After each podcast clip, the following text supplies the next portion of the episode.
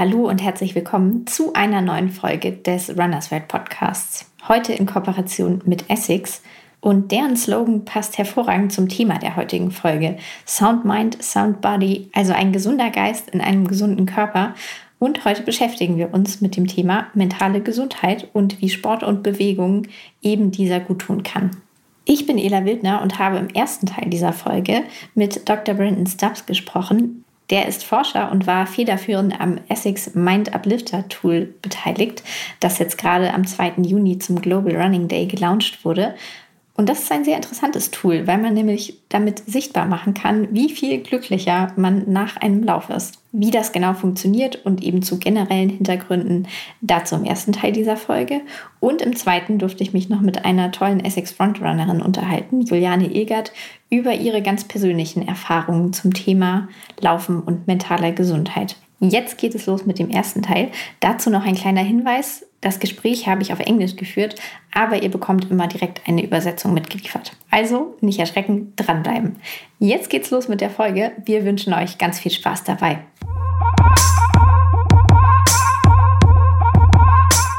So, today we have a very interesting guest on our podcast. I am very, very happy to talk to Dr. Brendan Stubbs, who is the leading exercise and mental health researcher at King's College in London.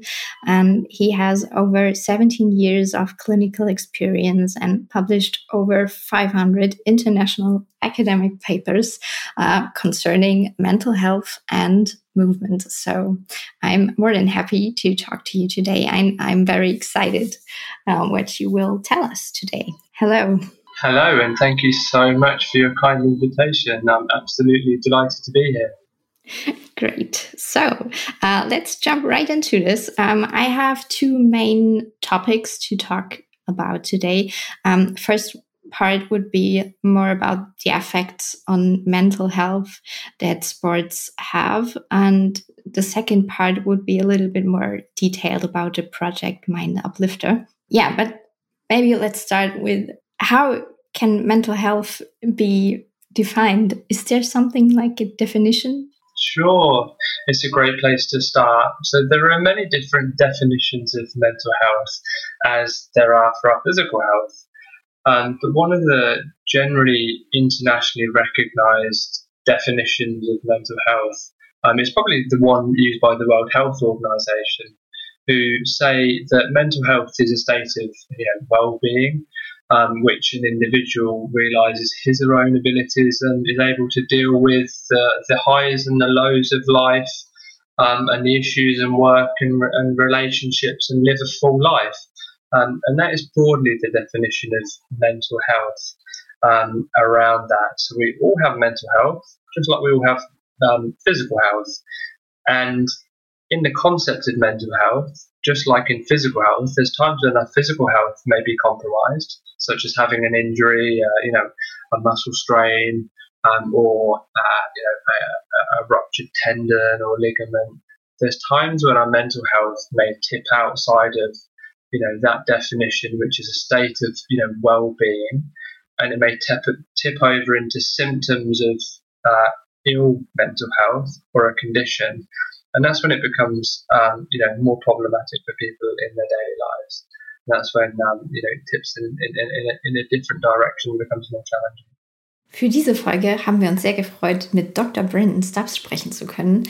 Der ist leitender Forscher am King's College in London, hat über 17 Jahre Erfahrung im Bereich der Forschung rund um Sport und Bewegung und wie sie sich auf mentale Gesundheit auswirken, über 500 Paper veröffentlicht, also ein echter Experte auf dem Gebiet. Ja, und mit ihm haben wir gesprochen grundsätzlich über die Zusammenhänge von Sport und mentaler Gesundheit, aber auch über das neue Projekt von Essex, den Mind Uplifter. Zuallererst war aber die Frage, wie lässt sich eigentlich mentale Gesundheit definieren? Geht das überhaupt? Ähm, da sagt er, Ja, das ist ein guter Punkt, um anzufangen. Äh, es gibt tatsächlich viele Definitionen, genau wie bei physischer Gesundheit eigentlich auch. Ähm, und eine sehr praktikable Definition für mentale Gesundheit ist wo die der WHO, also der World Health Organization, der Weltgesundheitsorganisation. Ähm, und diese Definition besagt, dass mentale Gesundheit ein Zustand des Wohlbefindens ist, in welchem eine Person sich in der Lage fühlt, die Höhen und Tiefen des täglichen Lebens gut zu meistern. Und auch da wieder der Vergleich mit physischer Gesundheit. Ähm, so wie man sich zum Beispiel ein überdehntes Band zuziehen kann, kann es eben auch bei der mentalen Gesundheit mal sein, dass man aus dieser Definition herausfällt. Und dann wird es eben ein bisschen problematischer. Und dann war also die Frage, naja, wie lässt sich das denn jetzt aber wissenschaftlich messen? Denn es geht da ja ganz viel um Gefühle und wie kann man die denn nun wissenschaftlich ausdrücken und erfassen? -hmm. um, and it's not as you've said, it's not physical, so it cannot be seen. Um, it's a lot about feelings. So I guess that should make it a little bit complicated for you as a scientist to to measure things. Like I find it sometimes difficult to even describe my feelings in words. But you, as a scientist, you maybe um, want to describe the things by numbers. Is that possible somehow? Yeah, again, it's a, it's a, a really interesting topic. Um, and we could do a whole podcast series on this. And, and mental health, by its by its own nature, is, is very personal to each and every every individual of how how you feel. Um, so the way researchers and also clinicians have tried to address this in the real world is by developing what we call structured questions um, which typically identify characteristics of, of good mental well-being. So there are questionnaires that pick up, uh, you know, the, I don't want to use the term positive, but the the, the, the, the, the productive sides of or positive sides of mental well-being. And there are structured questionnaires which have been developed to pick up mental health symptoms. Mm-hmm. Um, so if we look at depression, for instance, there are there are questionnaires that have been developed to pick up symptoms of depression or symptoms of anxiety. Um, and those are really useful um, to monitor um, how people's mental health is doing um, over time. But in order to get a diagnosis of a mental health condition, um, just like you would do if you wanted to go and get you know, a diagnosis of cardiovascular disease or diabetes or you know, you had, uh, you know, an MRI tear in your knee, you need to go and see a recognised professional, and and they will typically go through a rigorous questionnaire, history, up to date, um, looking at some of those signs and symptoms to build much more upon those questions, um, which I referenced a minute ago, to get um, a, a, deeper understanding.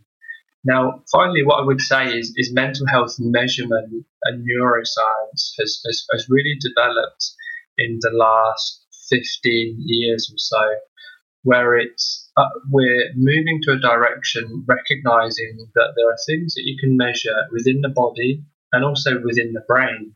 Um, so, for instance, if we look at people with depression um, or some anxiety conditions or even other conditions like schizophrenia, there are markers um, such as inf- inflammatory markers within the blood which may indicate someone is struggling um, with depression, but it could mean other things as well.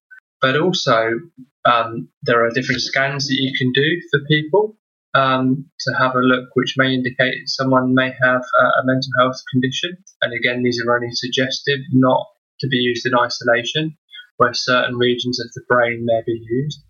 And I suppose building on the project of the ASICS Mind Uplifter tool and the EEG metrics, is there's been this translation of real world measurement of brain activation where you can capture this outside the laboratory to indicate what areas of the brain um, may be sort of functioning or connecting uh, on, a, on, a, on, a, on a good or productive level may indicate if there are some alterations in people's mental health and well-being.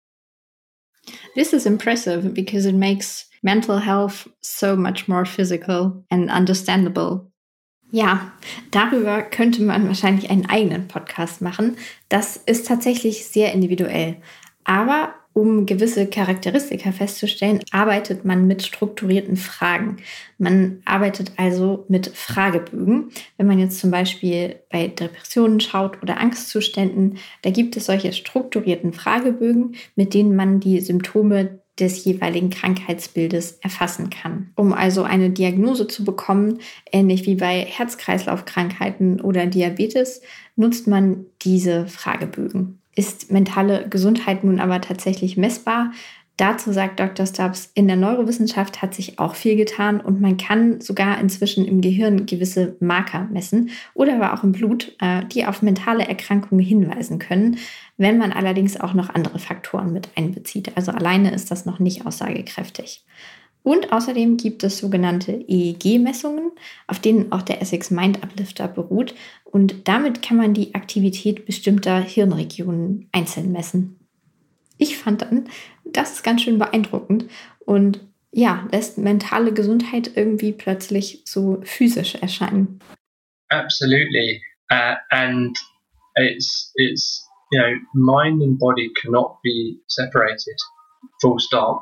Um, it's absolutely um, you know, essential that uh, mind and body are considered as one because we are one. If our body is not feeling great, then naturally our mind will also not be feeling great. So the notion of having a sound mind and sound body is really, really important. And we are looking at markers within the body that can identify people with, you know, low mental health or mental well-being and vice versa. So this interconnectivity is really, really important. And the first medical director of the World Health Organization um, said in their very first inaugural speech that there is no such thing as health without mental health.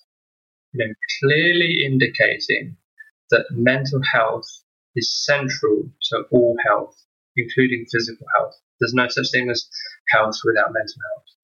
Mm, interesting. I I didn't know, but yeah, seems so logical. Can you maybe give an insight of your research in the past few years or concrete examples what you found out how uh, movement in sports specifically can improve our mental health Ja, tatsächlich, sagt er.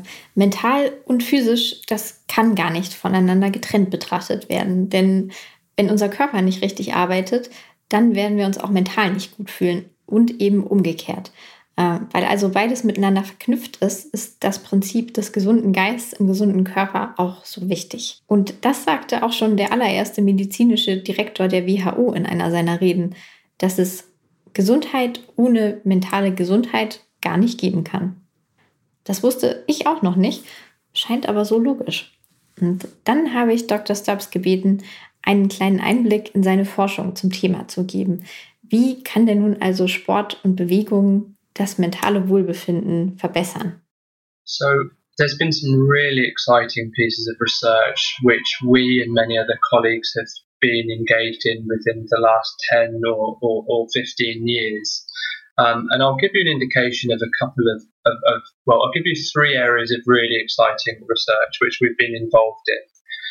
The first example is that we have published in the American Journal of Psychiatry and Depression and Anxiety to show that if you look at large numbers of people across the world and you screen for people's mental health and you do not look at people whose mental health, you know, people who are anxious or people who are depressed, and you look at how active people are in their daily lives, then you follow them up for a period of time. So, one piece, we looked at 260,000 people over an average of seven and a half years and said, is there a relationship between people who have no depression or anxiety in baseline and their risk of depression in the future when you adjust for other factors and influences that are going on in their life? And what we found in, in this study was a direction in the relationship um, between people being more active in their daily lives, exercising and engaging in sport more, and protecting against the risk of developing depression in the future. So this was really, you know, really good evidence to say that being more active, engaging in sport, exercise, and running can be protective against depression. We've done a similar thing in anxiety as well. And I will add on some uh, evidence around that to show that uh, you know depression, anxiety, and other mental health conditions are complex, multifactorial, and there is a genetic component. And an interesting study, which I was not part of, um, but uh, I'm aware of, which really goes to show the, the, the power of exercise and movement to help prevent the onset of adverse mental health conditions, is this study where they looked at over 100,000 people and they demonstrated that in people who have a high genetic predisposition to depression, so people who have genes which are known to increase the risk of depression, if you compare those who are more active in their life with genetic high risk versus those who are low active with genetic high risk, that those who are more active are less likely to develop depression in the future. So your genetic makeup does not mean that you, uh, you know, it's inevitable that you will go on to, uh, you know, develop a physical health or, in this case, a mental health condition. So that is one really exciting area of research. Physical activity, exercise, and movement is really, uh, you know, evidence-based approach for the promotion of better mental health and for the prevention of mental health conditions. So that is area number one. The second area, which I'd like to mention, is we and many others have done a lot of research looking at randomized controlled trials, which is the gold standard in medical research, to say, can we, in people with post traumatic stress disorder, people with depression, people with anxiety, um, you know, even people with schizophrenia, if we help people engage in sport, exercise, running, can we help people's physical and mental health? And what we've demonstrated with really robust evidence, a similar level to what you require before you approve new medications for these conditions, is there is very good evidence that exercise, running, sport can be very effective to improve people's mental health symptoms and also physical health symptoms. So that is area number two. We have demonstrated convincingly that exercise and running can help improve people's symptoms for those who do have a mental health condition. So we've got area number one showing exercise and sport is very beneficial for the prevention of mental ill health and promotion of happiness. Area number two, we've shown that if people are struggling and have a mental health condition, we can actually meaningfully improve their mental health symptoms, quality of life, and well-being.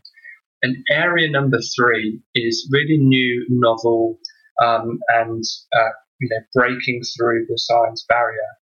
And this is exploring the reasons why.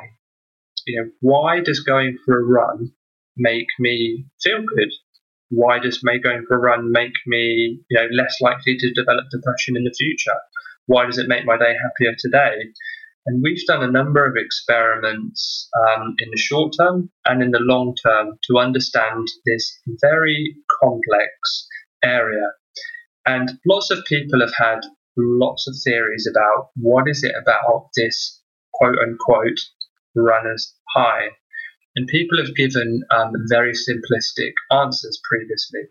One of the most common um, reasons people have, have given, um, which is actually probably not the reason people feel better, is the endorphin release. Um, and we uh, and other people have shown it's probably stimulation of other factors such as the endocannabinoid system, which is a reward system within the brain, which is uh, stimulated when we run. Um, endorphins have great difficulty crossing the blood brain barrier, it's probably also due to other neurobiological factors such as increasing serotonin, reducing inflammation within the body, and also just another neurobiological factor I'll touch upon. We've shown in trials actually in Germany with colleagues in, in people with uh, depression that if you get people running who have you know clinical depression and exercising, you can improve their depression symptoms compared to a control condition, and you stimulate the release of this brain fertilizer called brain derived neurotrophic factor, or BDNF.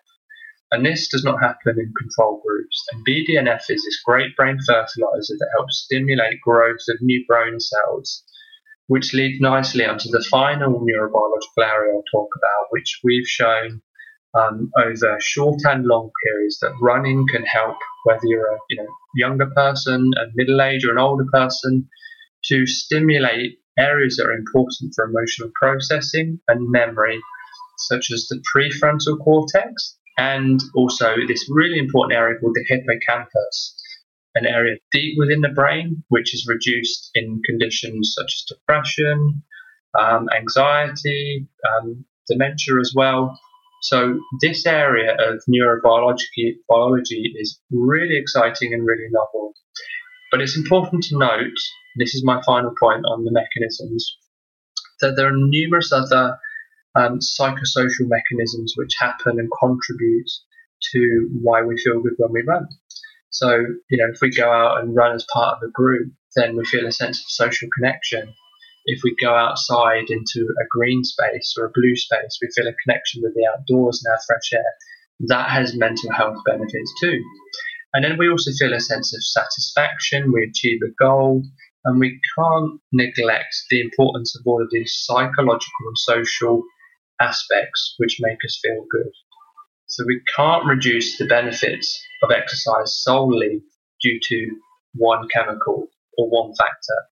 It's a combination of many of these different factors. So those are the three key areas of research we've demonstrated exercise is good for prevention, for management, and there is real neurobiological and psychological change that happens when we engage in exercise. Yeah, so, so many impressive facts. And I was asking myself, are there any numbers about how much running do I need? How how much is the right doses to to really help? Hm. Da gab es beeindruckende Forschungsergebnisse in den letzten 10, 15 Jahren, an denen das Team von Dr. Stubbs und weitere Kollegen beteiligt waren. Er geht dann etwas konkreter auf drei große Bereiche ein. Der erste bezieht sich auf das Risiko, Depressionen zu entwickeln. Ähm, wenn man eine große Anzahl von Personen auf der Welt betrachtet und auf das Risiko für Depressionen hin beobachtet, da hat sich gezeigt, dass es eine Korrelation zwischen aktivem Lebensstil gibt und einem niedrigeren Risiko im Verlauf des weiteren Lebens Depressionen zu entwickeln. Das war also ein guter Beweis dafür, dass Sport und ein aktiver Lebensstil vor Depressionen schützen können. Und das Ganze geht sogar noch einen Schritt weiter, denn wie schon angesprochen, gibt es ja verschiedene Faktoren, die bei einer Depressionsdiagnose eine Rolle spielen. Ähm, und es gibt auch eine genetische Prädisposition, die Menschen haben können. Und was nun bekräftigt, dass ein aktives Leben vor Depressionen schützen kann, da gab es eine Studie mit über 100.000 Personen, die gezeigt hat, dass diejenigen unter den eher Depressionsveranlagten, die aktiver waren, ein geringeres Risiko hatten, eine Depression auch tatsächlich zu entwickeln, als diejenigen Veranlagten, die weniger aktiv waren. Der zweite Bereich, den Dr. Stubbs anspricht, sind randomisiert kontrollierte Studien. Die sind sozusagen der Goldstandard unter den Studien, sagt er. Ähm, und die benutzt man zum Beispiel auch dann, wenn man Medikamente zulassen möchte. Naja, und diese Studien zeigten eben, dass Bewegung auch dann sehr effektiv sein kann, wenn es darum geht, mentale Zustände wie Depressionen, Angstzustände oder sogar Schizophrenie zu lindern, also die Situation zu verbessern. Da kann Sport also ein effektives Therapiemittel sein, das die Symptome verbessert. Und der dritte große Punkt, auf den er eingeht, ist das Warum. Warum funktioniert das eigentlich? Dass ich nach dem Lauf glücklicher bin als zuvor. Wieso senkt das tatsächlich das Depressionsrisiko?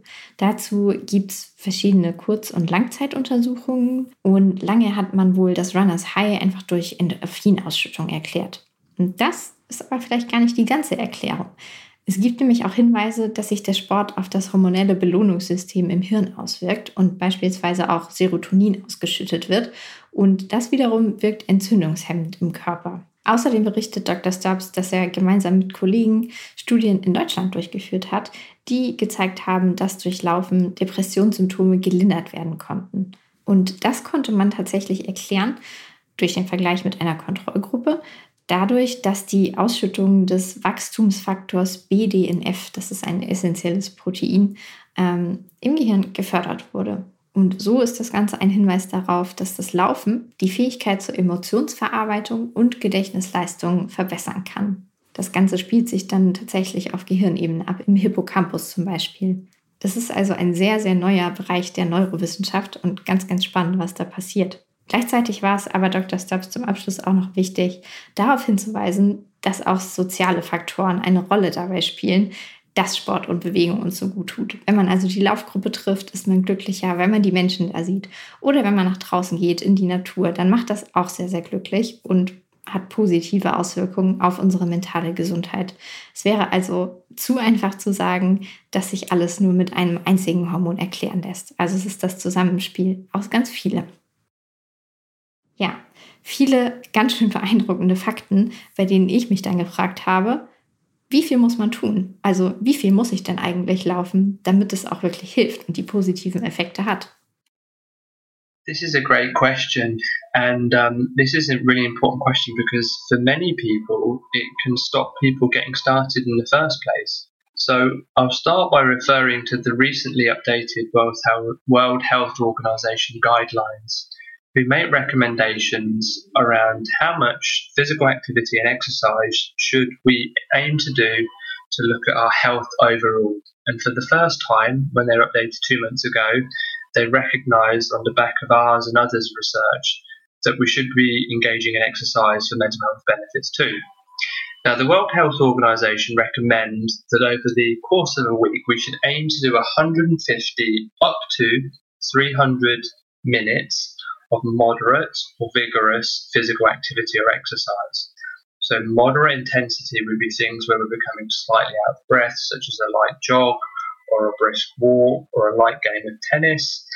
Um, vigorous activity would be, you know, a much harder, faster run um, or sprinting where we're really struggling to get our breath.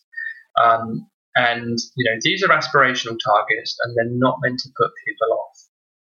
But the World Health Organization have also said, which we have said for a long period of time, that most people do not get anywhere near 150 minutes over the course of a week or 300 minutes now. So for those people who are not doing much, you know, and it depends which country you look at, and we've looked at data from over 70 countries to say how active are people in different countries, and the, the estimates of how many people meet those guidelines vary between 50 to 70% people not meeting that. So for those people who are not doing much, just 10 minutes, five minutes today, you can get meaningful changes within your mental health and physical health and real objective changes in your brain activation, release of uh, you know reward stimulating hormones, and an inner warmth which um, would be beneficial for you. But for someone who is doing much more running, that relationship will be very different. So, a real key message is there for people who are not doing much, just getting started is really important. Do not be put off. Five to ten minutes to get started is really important for you. For people who are more advanced, more into their running, the more you do, the better, and you continue to accrue mental health benefits at least up to 300 minutes over the course um, over a week. That's obviously very different for elite athletes or people who are in, preparing for a competition. Those are general principles. Okay, yeah. Like people are different. The recommendation would be different um, for them as well. But 10 minutes sound so doable, but still, maybe for finding motivation, a tool like the Mind Uplifter um, is a great opportunity like yeah because it it makes visible by numbers how much happier one is after having exercised is it what this project is all about das ist eine sehr gute Frage sagt Dr. Stubbs denn viele Menschen könnten sogar von der WHO-Empfehlung eher abgeschreckt werden. Die besagt nämlich, dass man pro Woche ungefähr 150 bis 300 Minuten moderate Aktivität durchführen sollte. Und das heißt in diesem Falle moderate Aktivität, so etwas wie lockeres Laufen oder auch ein entspanntes Tennisspiel. Aber viele Menschen auf der Welt erreichen das eben gar nicht. Also er sagt, in den meisten Ländern der Welt, die sie sich angeschaut haben, erreichen das 70 bis 75 Prozent der Untersuchten gar nicht. Und da ist es dann schon ausreichend, sich an fünf bis zehn Minuten am Tag zu orientieren, die schon ausreichen, um eine positive Auswirkung für das mentale Wohlbefinden zu haben. Wer schon ambitioniert läuft und fortgeschritten ist, für den gilt es natürlich nicht. Da kann man fast sagen, je mehr, desto besser. Also mindestens 300 Minuten Aktivität pro Woche, sagt Dr. Stubbs. Es ist also, wie die Menschen verschieden sind, auch so mit den Empfehlungen, dass die verschieden sind, wobei 10 Minuten jetzt für den Einstieg sehr, sehr machbar klingen. Aber als zusätzliche Motivationshilfe könnte ja so ein Tool wie der Essex Mind Uplifter sehr nützlich sein, um Erfolge sichtbar werden zu lassen. Absolutely. So, as a scientist, and you introduced me, you know, very graciously and, and said a very, you know, some very nice things about me in terms of number of publications. And it's it's true that me and others have published hundreds, you know, and thousands collectively saying that exercise and movement is really good for our mental health. But we have an issue in science and translation. Um, we've shown that exercise is good for our mental health, um, but there's two issues we haven't disseminated this information to large numbers of people in a reliable and meaningful way. But how can people track their mental health when they run? Going back to one of your original questions. Um, and that is one of the aims and objectives of the ASICS Mind Uplifter tool. How can we reliably, you know, ask people uh, you know, or, or, get get people to engage in physical activity and exercise to find out what's the best and optimal amount for them in terms of time, type, and sport, and show them through the ASICS Mind Uplifter tool, which is free to use, how this can improve their mental health. So that was one of the original aims, which we achieved through um, over six months of extensive testing and back testing on EEG equipment. And the other aim was to translate why.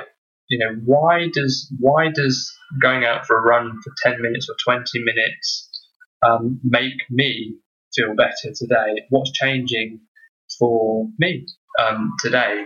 And that is the other mechanism which we uh, have achieved through the ASICS Mind Uplifter um, tool. So, so two aims which have been really bold, ambitious, is to say, can we reliably measure people's mental health changes before and after through answering some uh, questions which were built off experiments we did in EEG data, which is objective measurements of people's brain activations and translated into the app. And then also this uh, anonymous facial tracking software, which doesn't take a picture, but it looks at your facial um, and emotional regulation.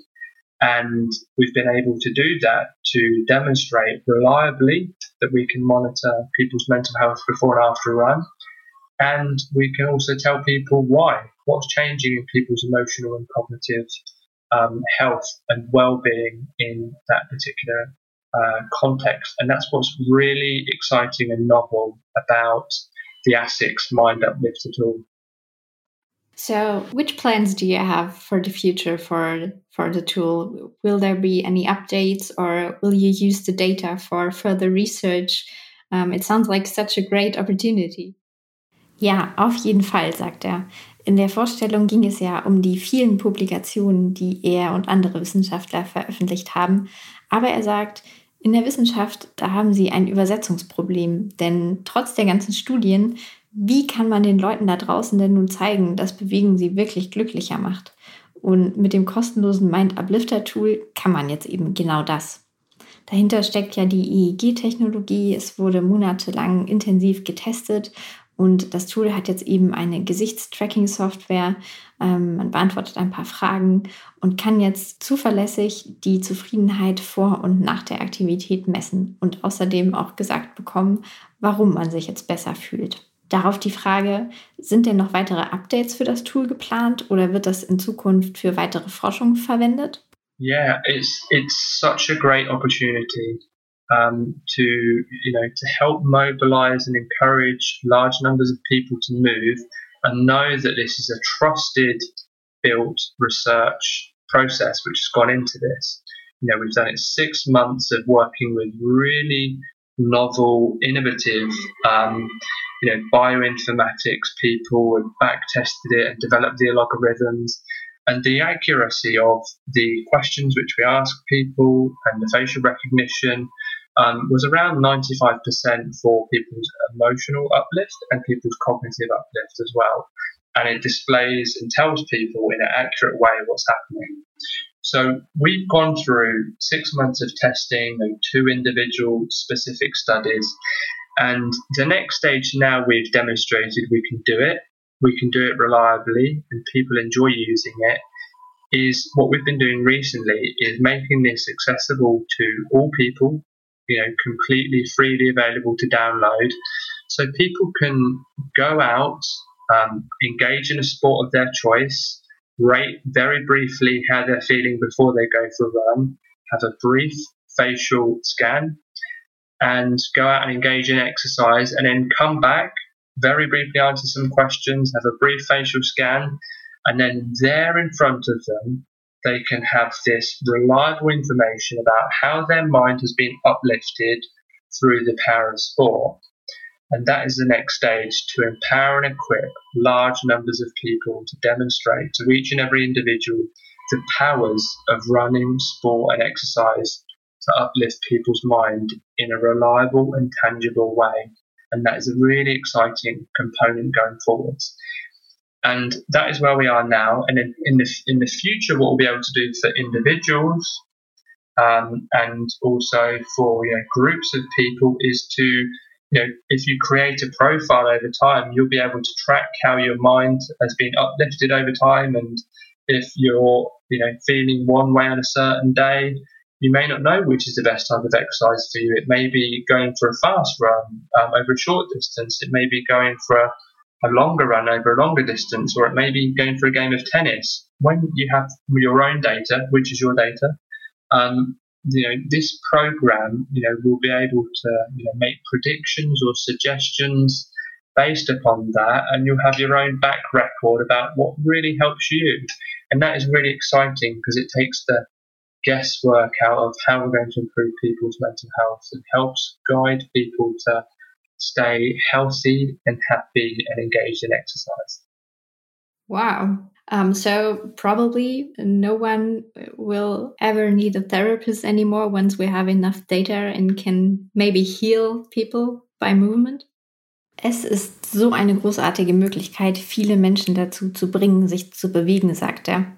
Nachdem jetzt sechs Monate getestet wurde und die Wissenschaftler gezeigt haben, dass sie das Tool umsetzen können, ist es jetzt gerade die Zeit, es verfügbar zu machen. Also jetzt können die Leute den Mind Uplifter auch nutzen. Vor der Aktivität beantworten sie ein paar Fragen und es gibt einen kurzen Gesichtsscan und danach passiert nochmal dasselbe. Darin kann man dann eben sehen, wie viel glücklicher einen die Aktivität gemacht hat. Und nun ist es an der Zeit, dass viele Menschen das Tool nutzen und so gezeigt werden kann, dass Sport glücklicher macht, sagt Dr. Stubbs. Und für die Zukunft gibt er den Ausblick, dass man, wenn man das Tool länger nutzt, daraus eben auch selbst Daten ziehen kann. Also man kann zum Beispiel erfahren, was einem am besten getan hat, ob man eher schneller und kürzer läuft oder langsamer und länger, beziehungsweise wonach man eben am glücklichsten ist. Das klang für mich ein bisschen so, als bräuchten wir in Zukunft vielleicht gar keine Therapeuten mehr, weil wir uns gezielt mit Sport und Bewegung therapieren könnten. Well, that's a really good point. And, um, you know, the, when, when we get into the area of mental health, um, you know, research has shown, just very briefly, um, large study in Sweden, just to place this into context. So this was people with mild to moderate depression, over a thousand people. They looked at three groups and over 300 in each group, and they they they tried to answer the question which you just put. They said for people with mild to moderate depression, what happens when you get people to exercise and you measure you, you monitor their progress over 12 months? Um, you give people standard care and then you give them a therapist, a cognitive behavioural therapist, or you just give people standard care alone, which the other groups had too, where you may go see your GP, be given some medication, And what they found is that exercise is just as good as having a therapist, CBT, but both were better than having treatment as usual. So just going down the standard route of going to see your, you know, your general practitioner um, or doing anything standard. So that goes to show the power of exercise, and I'm not even talking about the physical health benefits too. Now, I would just also just add a caveat that mental health is complex, and and and you know sometimes there are reasons, very valid reasons, people need to go and speak to a therapist and a trained person as well. So, you know, we do not, you know, want to say that exercise is the cure-all for all mental health conditions. Um, but, and some people, you know, just like if you're seeing a therapist, you may need to go and, you know, go and see a, a physician and vice versa. You know, some people may try medication and that may not work for them, and they may need to go and see a therapist to try exercise. But what we're really doing in this context within the research and the ASICS Mind Uplifter tool is showing that exercise and movement should be a real important central strategy to promote better health and happiness amongst the general population. And for people who are struggling and having difficulties, this is an evidence based option for you in a menu where you can try and see if this helps you feel better. You know, other options are there available as well. But what we're doing in a robust, reliable, and valid way is showing that exercise is a very good option if you are struggling for certain people, and some people will do really well. And the ASICS Mind Uplifter tool will be a really good way for people to engage in exercise, reliably monitor their mind uplift as they engage in exercise, and hopefully keep people healthy and happy as we go forward. Yeah, and I was wondering if you have ever found even one person who was unluckier after having exercised. Das ist ein guter Punkt, sagt Dr. Stubbs.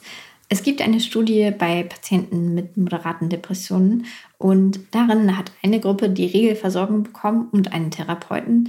Die andere Gruppe bekam die Regelversorgung und machte ein Sportprogramm. Und die Ergebnisse waren ungefähr gleich gut, was also durchaus die Relevanz von Bewegung im Therapiekonzept zeigt.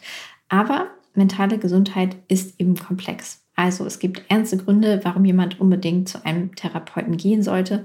Und Bewegung ist nicht die Lösung für alle mentalen Probleme. Aber was Sie eben zeigen möchten, auch mit dem Mind Uplifter, es ist eine sehr gute Option und ein sehr gutes Puzzleteil in Sachen mentaler Gesundheit. Und ich habe dann angemerkt, dass wahrscheinlich auch noch niemand unglücklicher nach dem Sport war, oder? So um, I think there's just a couple of things I would I would add on to this because it's a really important topic.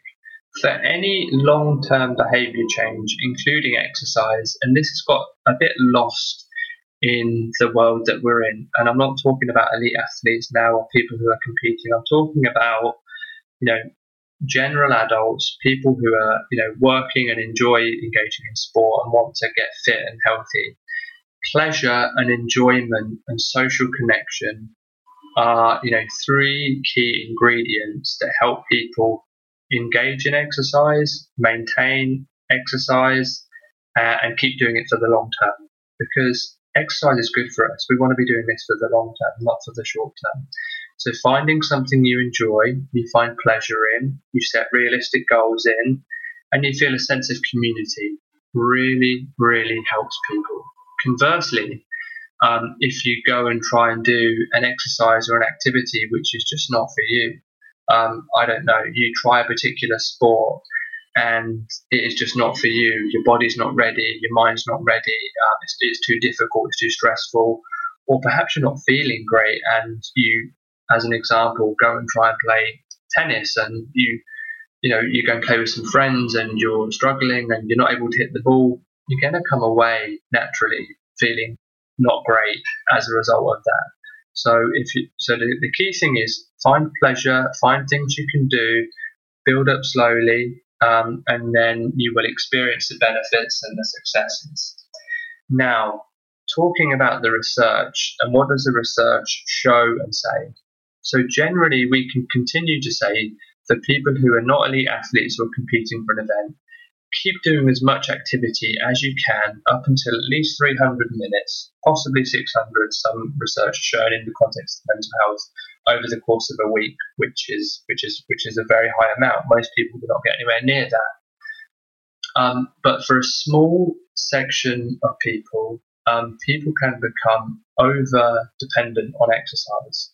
Um, and there is a small number of people where this can, you know, commonly co-occur with alterations uh, and, and, you know in people's eating habits and behaviours and cross over into an eating disorder.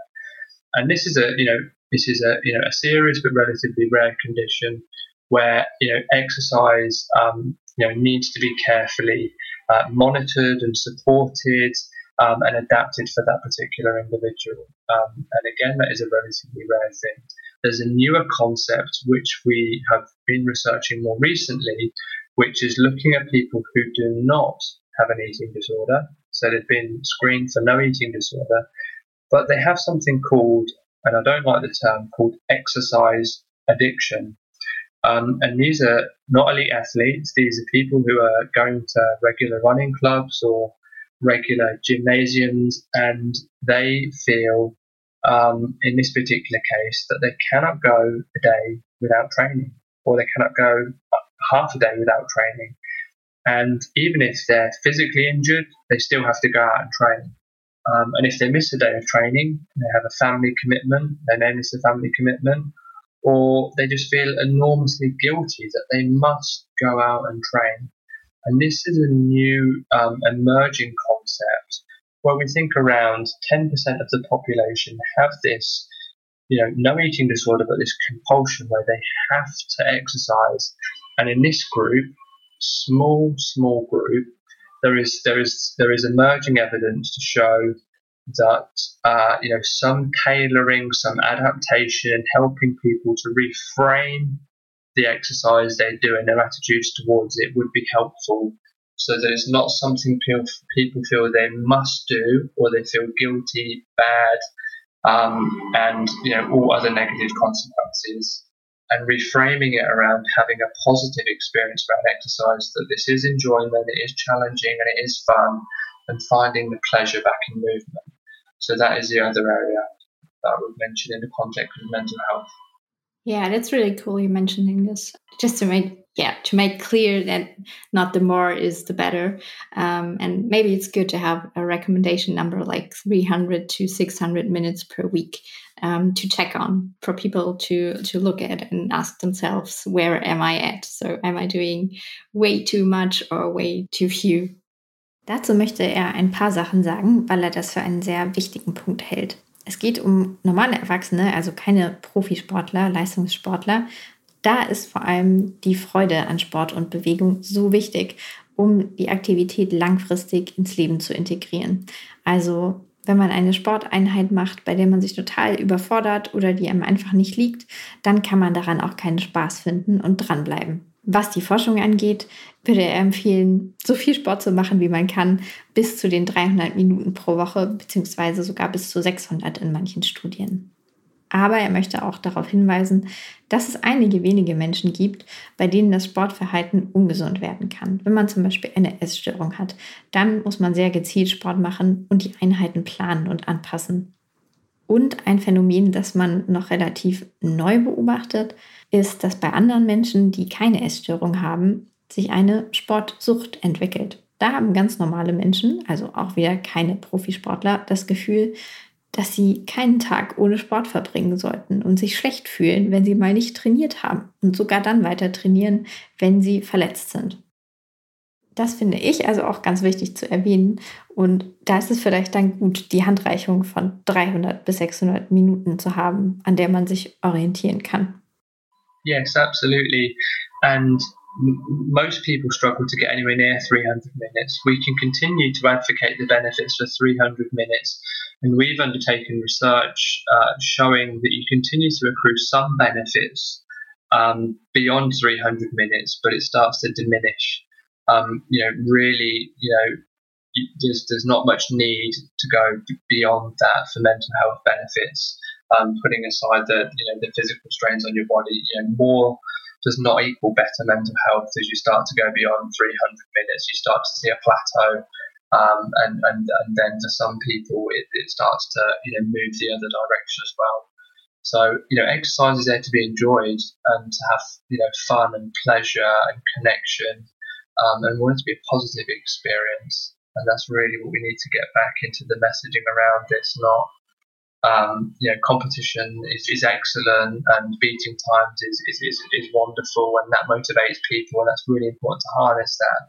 But ultimately, we want to get pleasure and fun back into, um, you know, moving around exercising. Yeah. So maybe my last question. As a scientist, can you still be just a person who does sports or are you always um, researching and can you enjoy just going out for a run?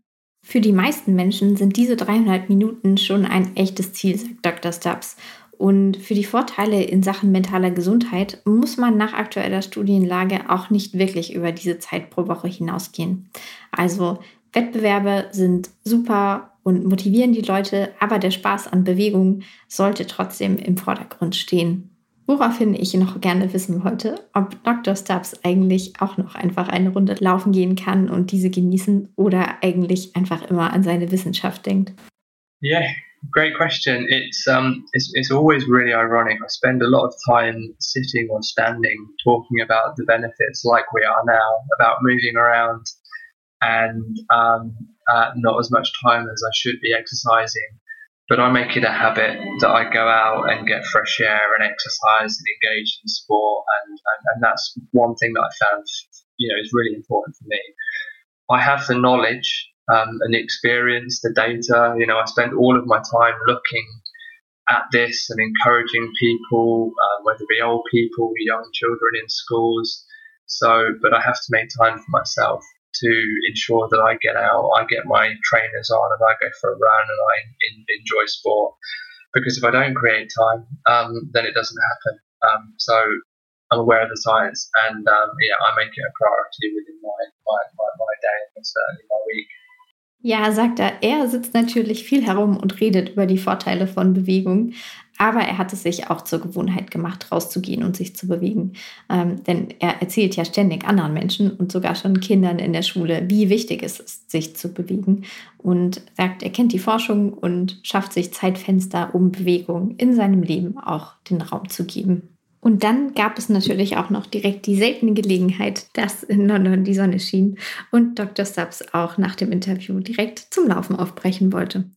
Yeah, that's great to hear that you managed to uplift your mind too. I feel like I so want to go out and run right now. Me too. It's it's it's a rare occasion. It's the sun shining in in in, in England, so I'm, I'm very tempted to shortly after this get my running shoes on and go for a run. Yeah, so so I'm wishing you a very very great and uplifting run. Uh, thank you so so much for giving insights in your science and all the impressive facts that you just mentioned. That was really great. Thank you. Thank you so much for having me, and thank you to all of your listeners for taking time to listen to the science behind why movement is very good for uplifting your mind.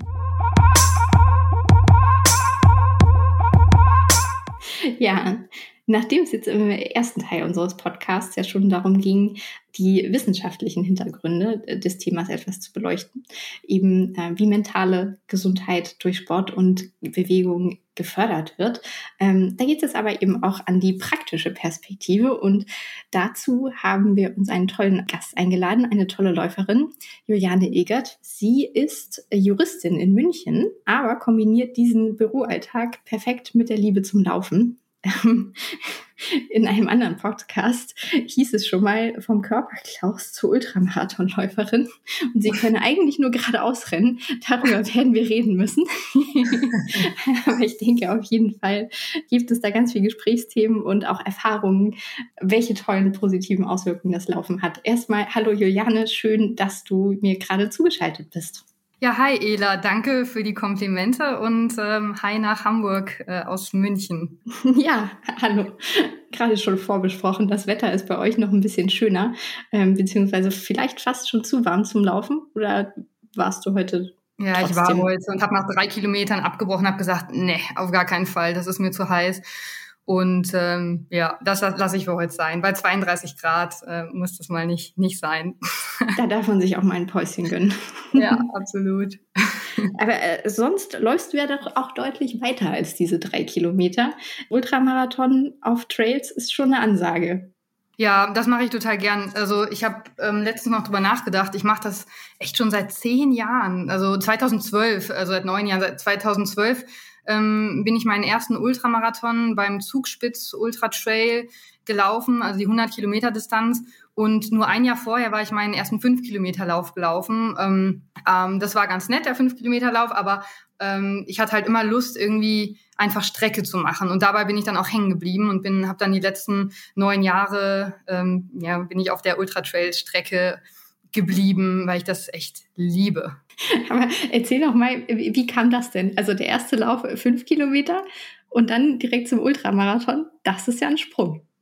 Ja, du hast das schon im, im Teaser so ein bisschen ähm, angemerkt. Äh, ich äh, werde von anderen gern als Körperklaus bezeichnet. Und ähm, das ist auch so. Also ich bin super unsportlich. Schon zu Schulzeiten, wenn, wenn alle MitschülerInnen ähm, Einsen im, im Sport bekommen haben, war ich die Einzige mit einer Vier oder so, weil ich über meine eigenen Beine gestolpert bin.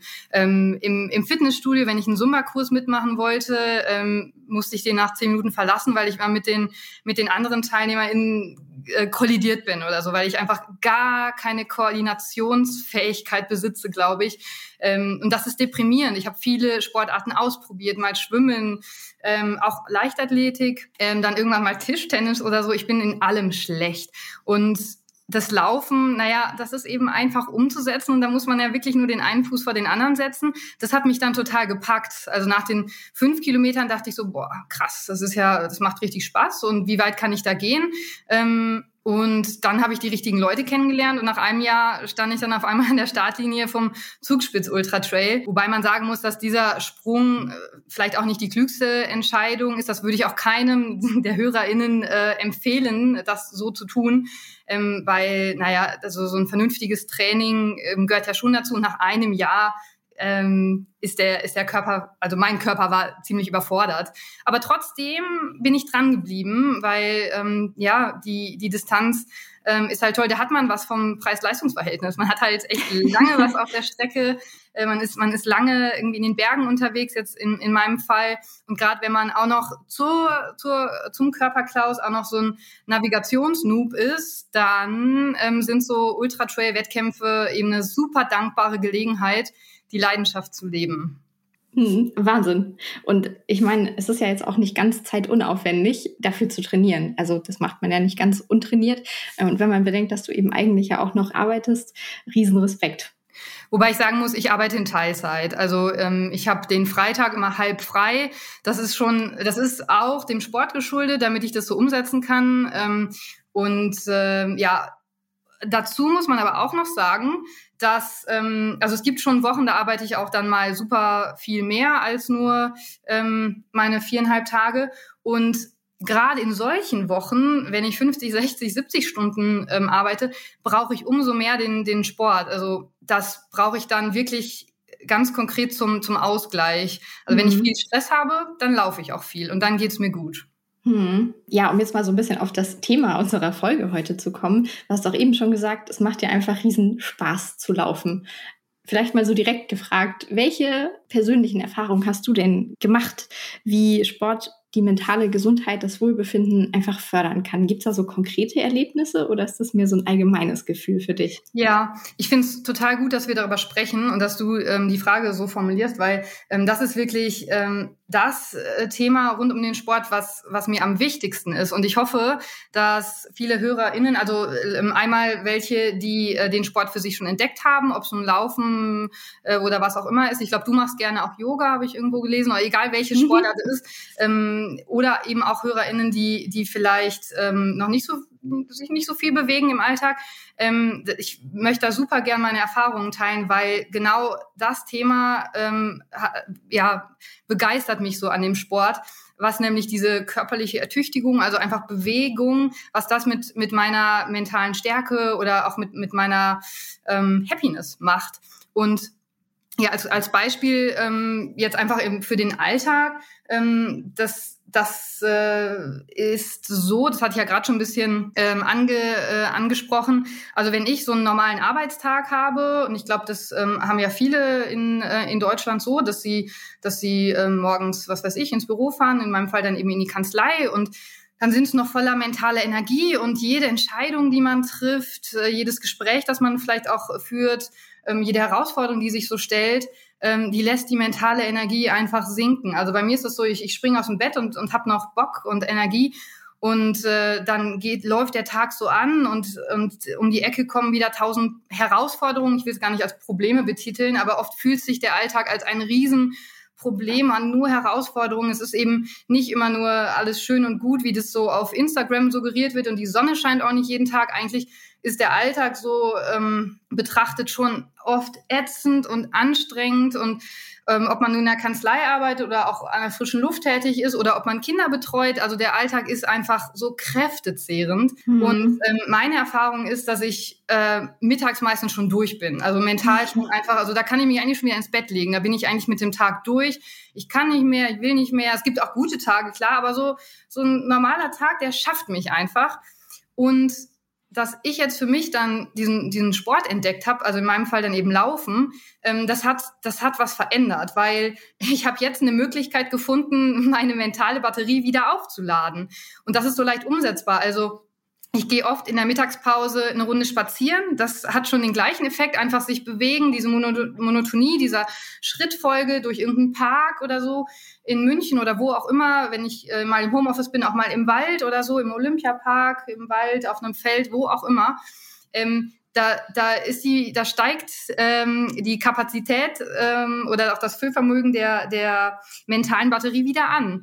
Und ähm, das ist, das ist eine richtig wichtige, tolle Erfahrung. Und das will ich noch dazu sagen, nicht während der sportlichen Betätigung. Oft ist, wenn ich, also Spaziergang ist eine Sache, aber wenn ich laufen gehe nach der Arbeit, ähm, dann muss ich mich oft dazu aufraffen, weil, naja, Laufen ist ja auch erstmal anstrengend. Also du liebst mhm. das Laufen auch, das weiß ich, aber du wirst auch bestätigen können, naja, so ein Training ähm, und wenn man, wenn man eben sich aufraffen muss und auch bei Regen oder so rausgeht, das ist auch erstmal wieder eine Anstrengung. Also zum anstrengenden Alltag kommt nochmal eine Zusatzanstrengung, das Laufen. Das ist erstmal blöd und das zieht auch wieder Energie aus der mentalen Batterie.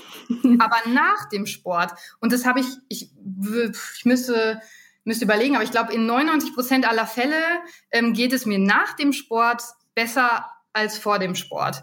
Und, ähm, und das, das ist unglaublich wertvoll für den Alltag. Also ich habe ein, ein schöneres Leben dank des Laufsports. Das kann ich wirklich so sagen und das wünsche ich jedem, dass er das äh, mal ausprobiert, ähm, sich durch so eine Sporteinheit kämpft, auch durchhält und ruhig mal die Zähne zusammenbeißt und dann aber schaut, naja, wie geht's mir denn hinterher? Und wenn man ein paar Wochen dranbleibt, dann, dann stehe ich dafür mit meinem Namen, den, den Leuten wird's besser gehen. Hm. Ich mag das Bild total gerne von der, ähm, von der mentalen Batterie, die man dann wieder auflädt. Hm. Und ja, wie du sagst, ist es aber auch, glaube ich, ganz wichtig zu sagen, hey, es geht euch nicht sofort wieder gut, ne? sondern ihr müsst euch das auch ein bisschen erarbeiten. Ja, so die Anfänge waren für mich auch schwer. Ich bin am Anfang gar nicht gelaufen. Ich bin erst gewandert, dann irgendwann bin ich mal in so einen Laufschritt ähm, gefallen und dann hat das aber auch gar keinen Spaß gemacht. Dann hat man irgendwie auch noch nicht das richtige Equipment, dann schwitzt man und dann ist das, äh, dann fühlt man sich danach auch erstmal ein bisschen erschöpft und ist voll hungrig und das ist erstmal ätzend. Das macht erstmal keinen Spaß. Ähm, zum Glück bin ich dran geblieben ähm, das ist eben das Problem bei AnfängerInnen, glaube ich, dass, dass sie dann irgendwann aufgeben und sagen, nee, Ausdauersport ist nichts für mich. Es kann auch sein, es gibt bestimmt auch die Fälle äh, von Typen, die sagen, äh, die, die, obwohl sie dranbleiben, das nicht schön finden. Das kann auch schon sein. Dann sind es eher die MannschaftssportlerInnen oder so.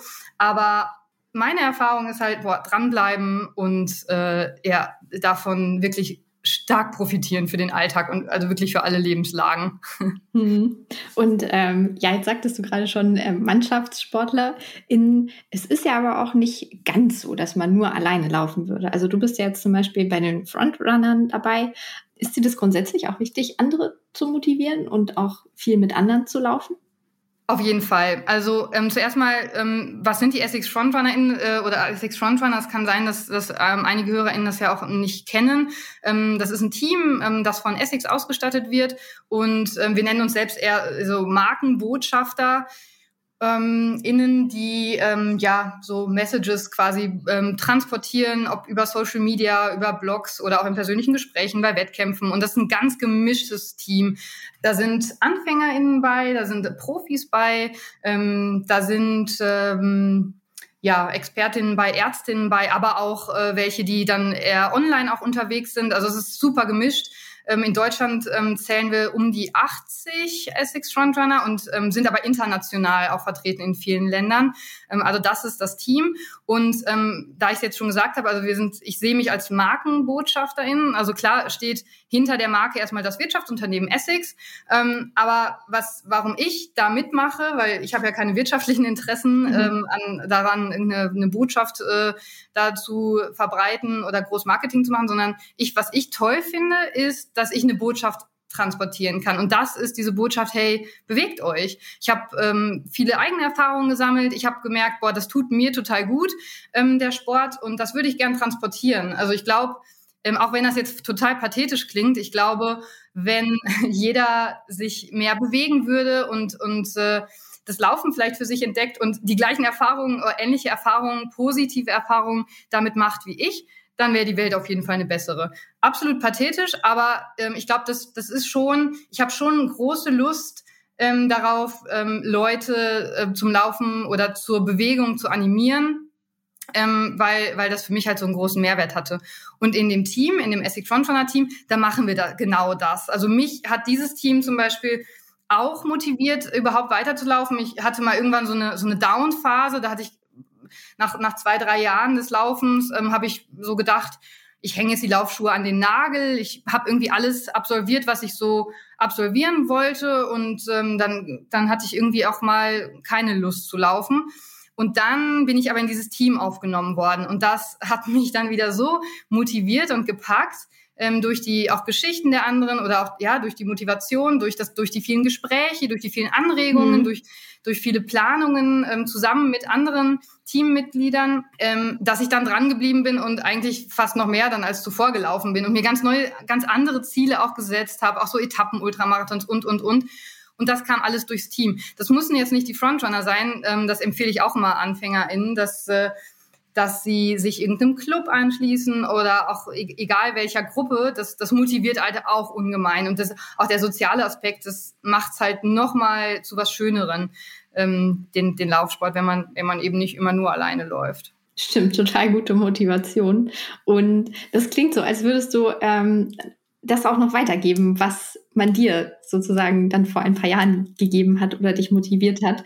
Ja, total. Das ist echt ein großes Anliegen. Das geht so weit, ähm, dass ich äh, jetzt auch anfange, ein Buch zu schreiben. Das geht genau darum, also was ähm, der Sport oder die Erfahrungen aus dem Sport, aus den verschiedenen Ultramarathons, ähm, die ich laufen durfte, ob jetzt ähm, in Amerika, in Nordafrika, in Europa oder auch im Team alleine ähm, oder auch mal auf einer 5 Kilometer Distanz oder auf einer 118 Kilometer Distanz, was diese Erfahrungen so im Alltag bewirkt haben. Und da ähm, kommen dann auch ExpertInnen ähm, zu Wort, ähm, weil ich natürlich nur meine persönlichen Erfahrungen so beitragen kann. Ich, ich mache Arbeitsrecht. Ich kenne mich sonst äh, nicht, nicht viel mit, mit ähm, Sport, äh, und der Sport, mit, mit der Psyche und so weiter aus.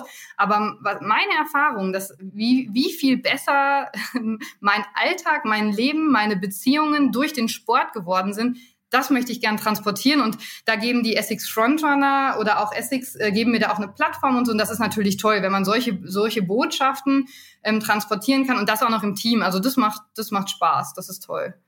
Du hattest ja eben schon angesprochen, dass du auch schon mal so einen kleinen Tiefpunkt hattest und sogar kurz davor warst, die Laufschuhe sogar an den Nagel zu hängen. Ähm, gab es noch andere ja, Rückschläge, wenn man das so sagen kann, die du zu bewältigen hattest und vielleicht daran sogar gewachsen bist? Oder bist du davon eher verschont geblieben? Nee, also wenn, ähm, also Rückschläge ist ein gutes Thema. Das hört sich so negativ an. Rückschlag, das konnotiert man direkt negativ und das finde ich schade, weil also meine sportliche Karriere, nicht nur sportlich, ähm, also auch so im Leben, ist eine Aneinanderreihung von Rückschlägen im Sport oder auch so im Alltag. Aber das meine ich gar nicht negativ, sondern ähm, das wünsche ich auch allen, die es, die es vertragen können, weil an Rückschlägen wächst man ja so ungemein. Und ähm, im Sport, äh, ich, ich habe mal ein gutes Jahr, aber meistens äh, geht auch super viel schief. Und mit Rückschlag meine ich auch sowas wie so ein, so ein Wintertief. Im Winter habe ich nie Bock, laufen zu gehen. Oder äh, mal ein, ein krasser Eisenmangel, da, darunter leide ich jetzt gerade wieder. Das ist auch so ein, so ein, so ein gefühlter Rückschlag. Oder ähm, Letztens habe ich mich bei einem Ultramarathon, äh, bei dem ich sogar gefühlt, ge, geführt habe, da, ähm, da war ich voll auf äh, Gewinnkurs und, und war schon, habe mich schon auf dem Podest gesehen und einen riesen Fresskorb absahnen sehen. Und dann habe ich mich bei Kilometer 80 von 105 verlaufen und hatte dann ein DNF. Also das sind so Sachen äh, total ärgerlich. Oder ähm, in, in Marokko bin ich mal im Atlasgebirge ähm, von so wilden Hunden angefallen worden und das war auch also was heißt Rückschlag, aber das, das waren so krasse und auch eigentlich negative Situationen. Oder von meinem ersten Ultramarathon, vor dem Zugspitz Ultra Trail, ähm, habe ich so viel trainiert, weil ich das gar nicht einschätzen konnte, was man da alles, was, wie viel man da eigentlich trainieren muss. Da hatte ich dann ein richtig fett entzündetes Knie. Das war auch ganz schrecklich und auch, auch so ein gefühlter Rückschlag, weil ich so viel investiert hatte, ähm, dass ich, dass ich diese 100 Kilometer ähm, laufen kann. Das ging so weit, dass ich meinen Freund verlassen habe, weil der mir verboten hatte, 100 Kilometer im Hochgebirge zu laufen. Oh, zu gefährlich. Und so. also das sind, das sind eine Aneinanderreihung von Rückschlägen eigentlich im, im Training und auch bei Wettkämpfen. Aber, und das ist meine Erfahrung, ähm, wenn man da damit irgendwie gut umgehen kann, und gut umgeht, dann ähm, sind das die lehrreichsten und die besten Lektionen auch für den Alltag. Also all diese Sachen, ähm, die, die, wenn man das reflektiert und ähm, ja da Lösungen findet und irgendwie da rauskommt, dann ist man danach stärker als als zuvor. Und das ist ja erstmal total positiv. Also diese, diese Rückschläge, Rückschläge sind eigentlich das Beste, was, was Läufern passieren, äh, LäuferInnen passieren kann. Und das wünsche ich eigentlich jedem, der natürlich stark genug ist, äh, das auch zu tragen. Das zieht einen erstmal extrem runter. Hm. Aber ähm, letztendlich äh, ist es total, sind Rückschläge sehr, sehr wertvoll. Ja, wie du sagst, um gestärkt daraus hervorzugehen, nicht? Genau, richtig. Das ist, ist mental auch ähm, ja sehr, sehr stärkend. Also ich weiß, ähm, das hat zum Beispiel, ich bin mit dem ähm, Satz in der Kanzlei, in der ich jetzt arbeite, eingestellt worden und mein Teamleiter kam auf mich zu und hat gesagt, ja, Frau Ilgert, Sie haben den Job, denn ähm, wir denken, wer sich irgendwie sechs Tage übers Atlasgebirge bei so einem Ultramarathon, beim Transatlas-Marathon ähm, quälen kann, der schafft es auch, sich in einer Großkanzlei durchzukämpfen. Also, und da ist was dran. Also, der hat, ein, mein Teamleiter hatte einen Punkt. Ähm, ich, ich glaube, wenn man ähm, so ein Etappen-Ultramarathon oder überhaupt auch ein, auch ein Training, ein, ein strukturiertes Training oder ein Marathon oder auch einen Fünf-Kilometer-Lauf durchziehen kann, der ist auch so im Alltag, auch im Berufsleben oder auch äh, so im, im Beziehungskontext widerstandsfähiger ähm, und auch durchhaltefähiger ähm, als äh, Menschen, die, die vielleicht keinen Sport machen, die nicht an solchen auch Rückschlägen und so weiter ähm, wachsen. Das, das, das ist meine Erfahrung. Ja, und das ist auch ein großer Punkt von mentaler Stärke, sich dessen bewusst zu sein. Ja, genau. Und das gibt natürlich auch sehr viel Selbstbewusstsein, der Sport generell und ähm, ja, wenn man wenn man sich aus so einer Krise ähm, kämpft oder, oder solche Rückschläge irgendwie ähm, verarbeitet, dann ähm, ja ist das ist das wirklich auf so vielen Ebenen ähm, äh, gut. Hm. Ich wollte noch mal auf die Frontrunner zurückkommen, beziehungsweise auch gerne noch mit dir kurz über die Uplifting Minds Aktion sprechen. Mhm. Ähm, denn bist ja, wie wir schon festgestellt haben, eben ähm, Praxisexpertin, was das Thema angeht. Aber ihr habt bestimmt auch die ganze Aktion mitgetragen bei den Frontrunnern, könnte ich mir vorstellen. Genau, also ja, wir haben das bei den Frontrunnern äh, mitgetragen und ähm, gerade diese Aktion Uplifting Minds, die, die liegt mir halt auch so am Herzen, weil ähm, gerade äh, so mentale Gesundheit, ähm, und dann in Verbindung oder diese Wechselwirkung auch ähm, überhaupt ne, zu einem gesunden Leben, das, das ist ja super spannend. Also das ist ja was sehr Essentielles auch. Das geht ja über den Sport hinaus. Das geht ja so weit, dass man sagen kann, ähm, wir möchten dazu beitragen, ähm, dass, äh, dass die Menschen, die mitmachen, glücklicheres Leben führen. Also das ist ja schon, hört sich auch wieder pathetisch an, aber das ist ja schon eine große Sache. Ich finde das toll, dass ich so eine Botschaft transportieren kann. Und im Team genauso. Ähm, wir haben die, ähm, das Tool ähm, Uplifting, das Uplifting Mind Tool ähm, ausprobiert und haben uns da ausgetauscht.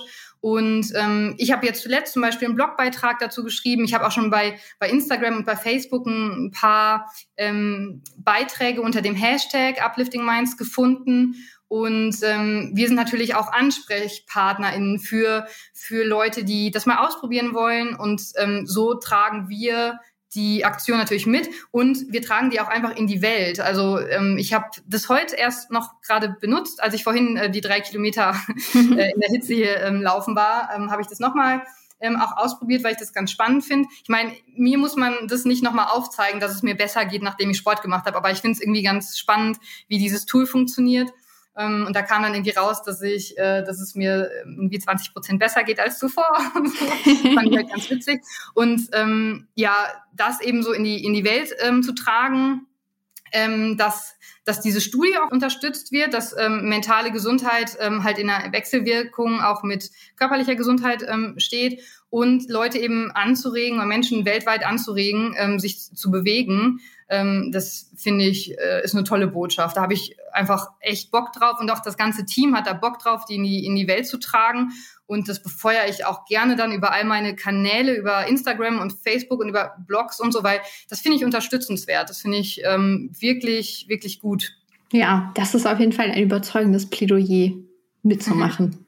Und äh, nochmal nochmal nicht in Zahlen ausgedrückt, wie, wie hat Sport und Bewegung das Potenzial, die Laune im Alltag zu verbessern? Ja, also da ähm, habe ich ganz, ganz viele Erfahrungen. Aber erstmal, ähm, weil, ja, wo fange ich an? Ich glaube, Sport ist ja erstmal ein, ein egoistisches, ähm, ein egoistischer Sport. Man, man macht das so für sich und ähm, ja, dann so Faktoren wie emotionale Zufriedenheit und so spielen da rein. Aber das ist ja, das zählt ja erstmal nur für dich.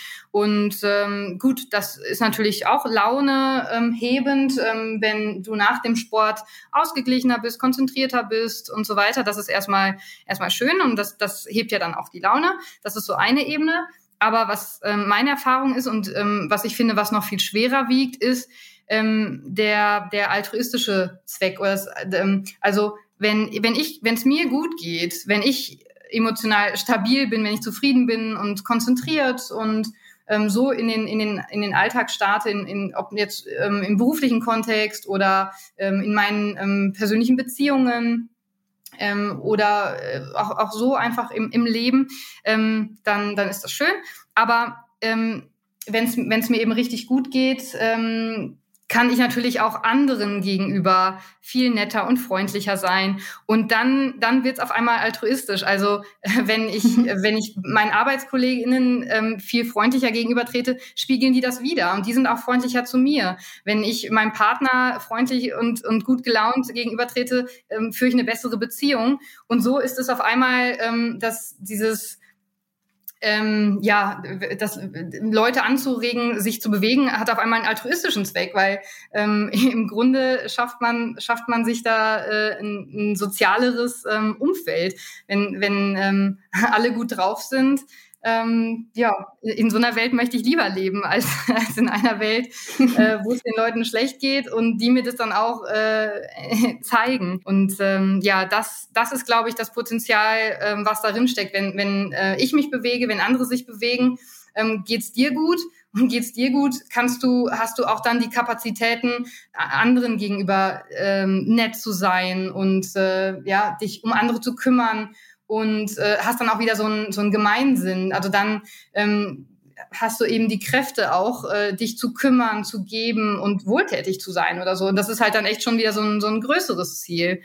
Und ähm, deswegen, ähm, ja, jeder kann den Beitrag leisten und selbst mal ausprobieren und sich eben um sich selbst kümmern, indem er sich bewegt und mal schaut, was dann dabei rumkommt, ob er ähm, tatsächlich dann äh, ein, ein liebenswürdigerer Mensch wird. Ähm, meine Erfahrung ist, ähm, das ist so. Hm, würdest du dir das für die Zukunft wünschen, dass das mehr Leute ausprobieren würden? Oder gibt es noch andere Dinge, die sich deiner Meinung nach ändern, äh, ruhig ändern dürften? Ja, das ist, das ist wirklich ein Wunsch, den ich so formulieren würde, ähm, wie so einen kategorischen Imperativ, so als, als Maxime, äh, bewegt euch. Das ist, jeder, jeder kann das ausführen, also egal, ob man reich oder arm ist, ob man kräftig ist oder total dünn, äh, egal, äh, wo man auch lebt. Ich wohne jetzt gerade mitten in München ähm, und, und ähm, habe äh, auch, auch hier habe ich keine, also man kann ja dann einfach auf, auf der Straße auch laufen, wandern, also jeder, jeder kann das ähm, so leicht umsetzen, ähm, sich einfach mal zu bewegen und ähm, ja dann auch auch ich meine es gibt Leute die die das dann ähm, wirklich messbar brauchen. Dann probiert dieses Tool aus Uplifting Minds. Ähm, dann habt ihr das in Zahlen ausgedrückt. Die HörerInnen, die selbst Läufer und Läuferinnen sind, äh, die werden es wahrscheinlich ähm, das als Spielzeug nutzen und sagen, ja Mensch, schön mal auszuprobieren. Und ich trage da irgendwie, ähm, ich, ich, ich äh, liefere meine Daten dann für diese Studie und so, die brauchen nicht den Beweis, ähm, aber die Leute, die einen Beweis brauchen, dann probiert das aus. Ähm, das ist, das ist, glaube ich, sehr ähm, das trägt dazu bei, dass man ein besseres Leben führen kann. Ähm, wenn man die mentale Gesundheit stärkt und ähm, ich glaube, dann lebt man auch einfach gesünder. Das ist meine Erfahrung. Ich war, seitdem ich den Sport mache, seit den neun Jahren, war ich nicht mehr krank. Also das ist so, ich war sonst jedes Jahr mindestens einmal richtig krank. Also da, da, da muss es auch ein Zusammenspiel geben. Das ist meine, meine Erfahrung. Da gibt es wahrscheinlich auch andere Beispiele, klar. Ähm, aber das, also für mich in meiner Welt hat das einen riesen Unterschied gemacht, seitdem ich mich konstant über Jahre so viel, ähm, fast täglich eigentlich ja dann bewege, meistens laufend. Hast du das Uplifting Minds Tool auch schon ausprobiert und ähm, hast die Prozentzahlen gesehen, wie viel es dir dann besser geht, in Zahlen ausgedrückt? Ich muss gestehen, noch nicht, aber es steht auf meiner To-Do-Liste. Ja, ist, weil du, du hast die Erfahrung ja eh schon gemacht, aber es ist halt ganz witzig, das in Zahlen dann nochmal ausgedrückt zu sehen, ähm, so dass es dir irgendwie, ich weiß nicht, 20 Prozent besser geht als zuvor. Das ist, das fand ich schon, ich fand es unterhaltsam, weil wie gesagt, ich, ich kenne es ja. Ich weiß, nach jeder Laufeinheit geht es, wird es mir besser gehen als vorher. Auch wenn ich mich oft aufraffen muss. Heute habe ich auch abgebrochen. Ich hatte nach drei Kilometern keinen Bock mehr. Mhm. Aber die drei Kilometer haben ausgereist. Danach war ich schon so, ja, war ich war wieder besser drauf als vorm Laufen. Ja, da sieht man auch, es, es muss auch nicht immer der, der Wettkampf sein und nicht immer muss das Training so laufen, wie man sich das vielleicht geplant hatte. Es darf auch mal nur laufen sein und sich einfach dran freuen. Ja, oder Yoga oder spazieren gehen. Ne? Das Bewegung allgemein, glaube ich, ähm, ähm, bewirkt genau das. Stimmt. Gerade in diesen verrückten Zeiten. Mhm. Ja, das kommt noch dazu. Ich glaube, ähm, in der Pandemie, ähm, da ging es mir auch nicht so gut. Also das, das sind nochmal ganz viele Ängste und so auch Einflüsse von außen, die dann auf einen gewirkt haben. Ähm, auch da habe ich das Laufen wieder so genutzt, um mir so eine Struktur zu schaffen. Ich arbeite aktuell viel im, im Homeoffice, weil ich es ja kann, dankbarerweise. Aber das ist schon dann auf der anderen Seite ein Problem, weil man so, ich habe eine Einzimmerwohnung in München. ich arbeite hier, ich schlafe hier, ich koche hier. das ist irgendwie so strukturell strukturlos. Und dann, wenn man aber sich äh, das so setzt, dass man jeden Tag sich irgendwie eine Stunde wenigstens bewegt, ähm, boah, das hält meinen Kopf über Wasser. Also sonst äh, wäre ich irgendwann wahnsinnig geworden. Hier keine Freunde, Freundinnen treffen zu können und hier immer irgendwie in der Großstadt in, in, so, in so einer Mini-Wohnung hocken zu müssen, das ist schrecklich. Mhm. Und ähm, naja, und da hat auch das Laufen zu beigetragen, dass ich äh, so mental ganz gut aus dieser äh, Pandemie oder äh, ja, aus, aus, aus der intensiven Zeit rausgekommen bin. Ähm, weil, ja, was, was macht man sonst, wenn man, wenn man, also die Bewegung hat schon wirklich dazu beigetragen, dass ich das gut verkraftet habe das letzte Jahr. Ja, schön, schön zu hören. Und jetzt sind wir ja glücklicherweise, oder es, es wirkt zumindest so, auf den Zielgeraden der Pandemie. Und man, man darf ja hoffen. Bist du jetzt schon wieder am Trainieren für irgendeinen langen Trail-Marathon oder läufst du gerade nur so um der Bewegung willen? Glücklicherweise ähm, habe ich einen Startplatz für den UTMB bekommen, ähm, also für äh, den Ultra Trail am Mont Blanc. Ähm, allerdings nicht für für die ganze, für die volle Distanz, sondern für die 50 Kilometer. Darauf trainiere ich jetzt gerade hin. Ich habe gerade schon wieder irgendwie mit einem Eisenmangel oder so zu kämpfen. Das ist wieder so ein kleiner Rückschlag, aber das das ist eben so dann auch mal ähm, in dem Sport. Ähm, da, da arbeite ich irgendwie gerade dran. Deswegen läuft das Training schleppend. Aber ähm, auch meine drei Kilometer heute, ähm, die, da bin ich dann trotzdem happy drüber. Hauptsache, ich habe mich überhaupt ein bisschen bewegt. Das ähm, ist irgendwie ein gutes Gefühl. Der, der ähm, das Rennen findet im August statt, da habe ich noch ein bisschen Zeit. Und ähm, sonst werde ich auch beim Transalpine Run vor Ort sein. Ich werde nicht mitlaufen, aber werde da immer mal Streckenabschnitte mitlaufen und ähm, supporten. Und äh, mein größtes Projekt wird eigentlich jetzt ähm, dieses Buch zu schreiben, also alle meine Lauferfahrungen auch mal niederzuschreiben und ähm, ja, das äh, auch so ein bisschen in die, in die Welt zu treiben. Vielleicht fühlt sich dann jemand ja auch motiviert, sich mehr zu bewegen und so. Ähm, das würde ich, das möchte ich echt gern ähm, nach, nach außen tragen und äh, freue mich immer, wenn ich mal höre, dass das jemanden motiviert hat und dass das jetzt auch mal ausprobiert und dass das gut tut. Ähm, also ich kann immer wieder betonen, mein Leben hat das wirklich ähm, wahnsinnig verbessert. Es hat meine Lebensqualität so extrem ähm, gesteigert und ich, ich wünsche mir, dass, dass alle das mal ausprobieren. Schöner kann man ein Interview eigentlich gar nicht beenden. es hat mir sehr, sehr viel Spaß gemacht, mit dir zu sprechen. Ähm, das waren viele wertvolle Erfahrungen. Danke, dass du die mit uns geteilt hast. Und ich bin zumindest und ich glaube, alle HörerInnen jetzt auch sehr gespannt auf das Buch, das du schreiben wirst und wo man dich dann auf der einen oder anderen Laufstrecke bald wieder treffen wird. Ja, danke. Ich hoffe, du kommst ähm, dann ähm, mich auch mal in München besuchen. Dann laufen wir mal eine Runde zusammen und ähm, schauen dann, wie viel Prozent es uns besser geht als vorher. das ist vermerkt. Das machen wir.